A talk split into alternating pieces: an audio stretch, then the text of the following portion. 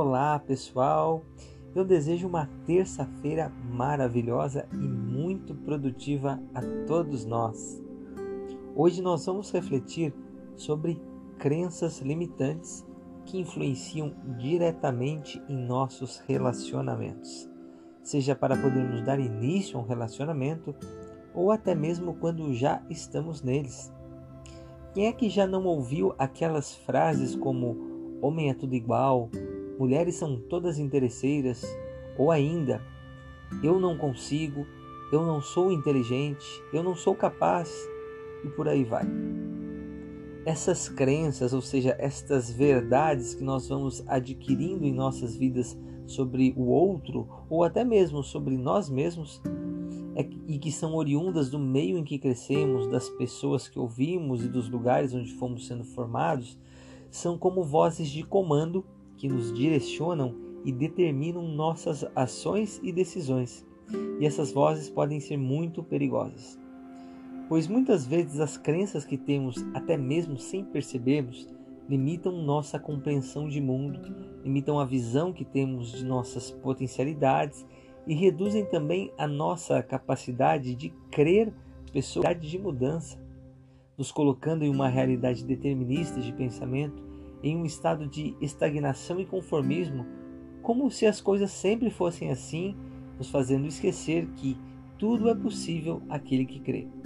As crenças limitantes, geralmente sem percebermos, estão enraizadas dentro de nós e influenciam diretamente a nossa capacidade de se abrir aos relacionamentos e de darmos o nosso melhor ao outro.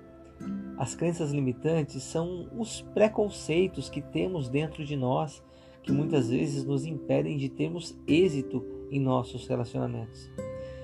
Para vencermos essas limitações interiores e para buscarmos, consequentemente, banirmos de dentro de nós estas convicções negativas, precisamos buscar, sobretudo, as três virtudes teologais: a fé, a caridade e a esperança.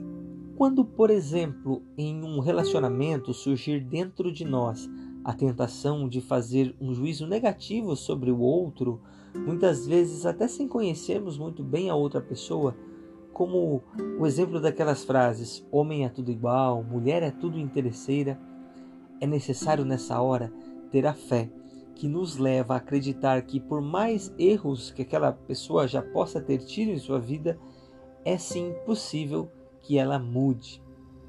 Também é necessária a esperança, que é a contínua espera e que naturalmente leva à perseverança firme de prosseguir decididamente na direção da realidade tão desejada, crendo que ela chegará.